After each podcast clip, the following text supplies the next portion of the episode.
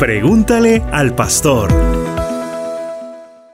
Queridos amigos, muy buenas noches y nuevamente gracias por estar acompañándonos en este su programa Jesús en casa.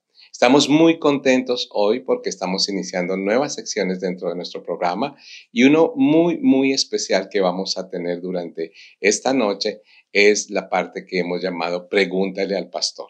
Es una sección muy interesante en la cual hemos estado recibiendo preguntas de muchas personas sobre lo que quieran preguntar acerca de temas de la vida, de la historia, de la Biblia, de la teología, de la doctrina. Y tú también vas a tener la oportunidad de hacernos esas preguntas a través de nuestro correo electrónico que aparece ahí en tu pantalla o del WhatsApp que también puedes enviar ahí tu pregunta. Así que va a ser un tiempo muy especial y esta noche vamos a comenzar eh, respondiendo una pregunta que nos ha llegado muy, muy interesante y queremos traerla para toda nuestra audiencia. Así que estamos listos para dar esa respuesta que venga del corazón de Dios, respuestas que sean bíblicas, respuestas que sean actuales y que también nos llenen no solamente de conocimiento, pero de una verdad en nuestros corazones. Y para mí es un privilegio esta noche compartir este tiempo de pregúntale al pastor con un gran amigo, un gran siervo de Dios que es pastor asociado también aquí en Casas SFI y nos acompaña para darle la bienvenida a esta nueva sección, el pastor Cristian López. Querido Pastor Cristian, muy buenas noches y bienvenido a este nuevo segmento que tenemos aquí en Jesús en Casa, un segmento muy especial y como pastor asociado de la iglesia, pues queremos darte una bienvenida a este tiempo de Pregúntale al Pastor. Sé que has recibido muchas preguntas de la gente y nos gustaría que esta noche nos comentaras cómo ha sido este proceso y qué pregunta tenemos hoy para responder a nuestra audiencia. Muy bien, Pastor, pues muchísimas gracias, muy buenas noches. Qué gusto poder acompañarles en este nuevo segmento donde tú haces parte aquí en este lindo programa de Jesús en casa. Y sí, pastor, tenemos preguntas muy interesantes. La primera pregunta es la siguiente. ¿Cómo puedo evangelizar a mis amigos y familiares sin ofenderlos o alejarlos? Wow, esa es una pregunta muy interesante y yo personalmente creo que es algo con lo cual todos hemos tenido que batallar al llegar a Cristo, muchísimas cosas cambian en nuestra vida, y, pero nuestra familia, nuestro entorno sigue siendo el mismo. Así que cada uno de nosotros tiene un amigo, un miembro de la familia, un conocido, un compañero de trabajo que no conocen a Cristo. Y evangelizar es una cosa hermosa, pero también es una cosa difícil.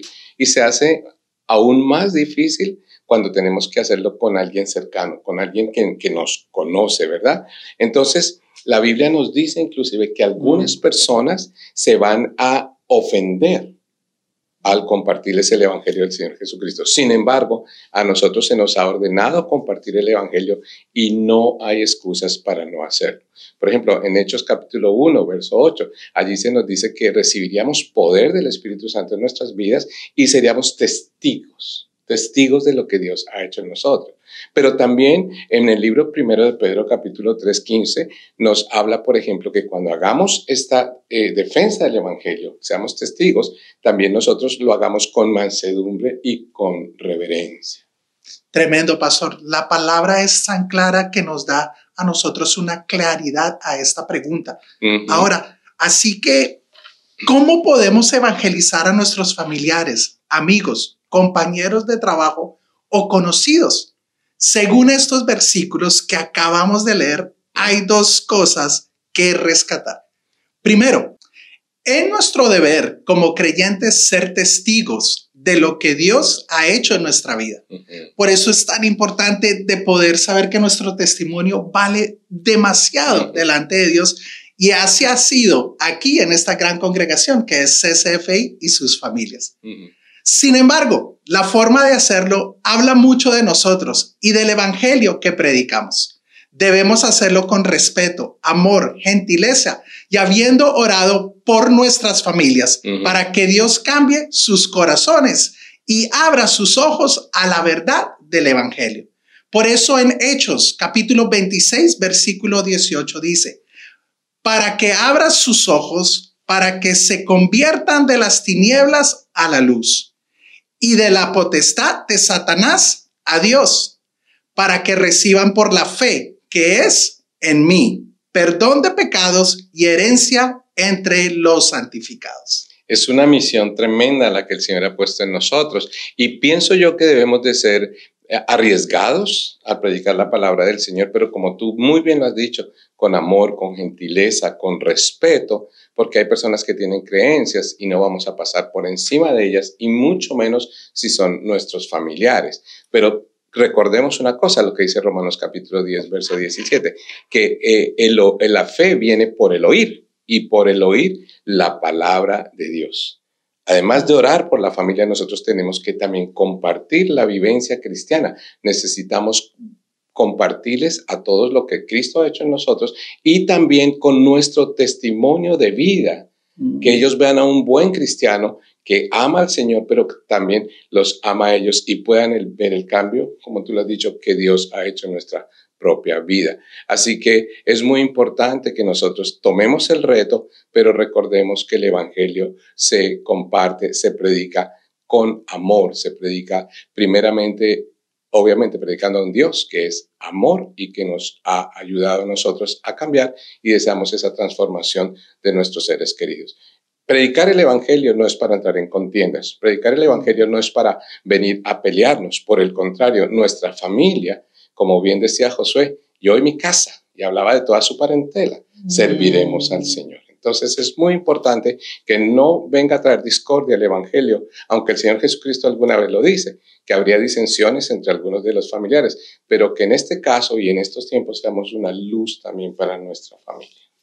Qué tremendo, pastor. Esto da una gran respuesta para nosotros ser personas de amor, compasión a nuestros familiares y amigos.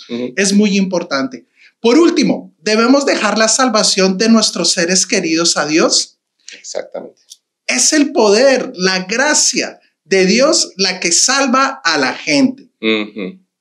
¿Qué debemos hacer nosotros? Poner nuestros esfuerzos es orar a nuestros familiares, por nuestros familiares, amigos y personas que amamos en estos tiempos.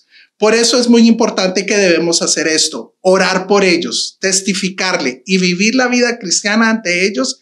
Es Dios que da el crecimiento. Sí, claramente lo dice la palabra en Primera de Corintios capítulo 3 verso 6. Yo planté, Apolo regó, pero el crecimiento lo ha dado Dios. Hay mucha gente que se desespera por no ver el crecimiento. Hay mucha gente que se desespera por no ver a los seres queridos llegar a Cristo cuando ellos quieren, pero claramente la Biblia dice que es cuando el Señor quiere, cuando el Señor da crecimiento. Lo importante es que nosotros en toda esta etapa tengamos paciencia, la paciencia de Cristo, y realmente podamos esperar los tiempos de Dios para cada uno.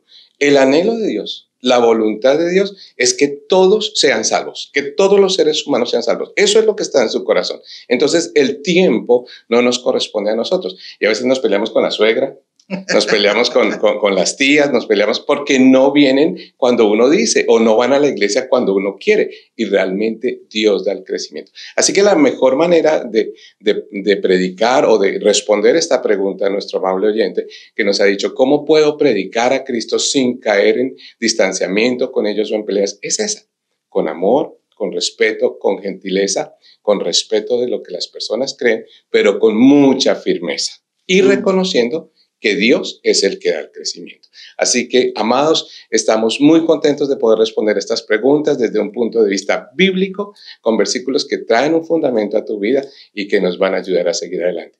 Y pastor, pues esperamos que la próxima semana también estén con nosotros. Claro que sí. Recuérdate, tú eres parte de este segmento tan importante y tan educativo. Por eso yo te quiero pedir el favor de que escribas tus comentarios. Déjanos saber qué te pareció el segmento y también, por favor, escribe tu pregunta, porque queremos saber de ti y queremos seguir juntos como una familia, seguir creciendo en lo que Dios está haciendo. Sí, algo que quiero decir, pastor, es que puedes predicar cualquier cosa lo que tú quieras predicar, mm. preguntar, discúlpame, pero es necesario que sepas que nosotros no vamos a, dar el nombre de la persona que hizo la pregunta. Esto va a ser anónimo y va a ser para crecimiento de todos. Así que no necesitamos saber quién lo está preguntando, lo importante es la importancia de tu pregunta. No te olvides enviarnos las preguntas a nuestro WhatsApp, a nuestro correo electrónico que aparece en tu pantalla o también lo puedes hacer al teléfono personal del Pastor López Ya sabes, ahí aparece en tu pantalla, por favor, comunícate con él. Dios me los bendiga y hasta una próxima vez en esta su sección, Pregúntale al Pastor. Esto es Pregúntale al Pastor. Envíanos tus preguntas vía WhatsApp al más 1-682-551-8358.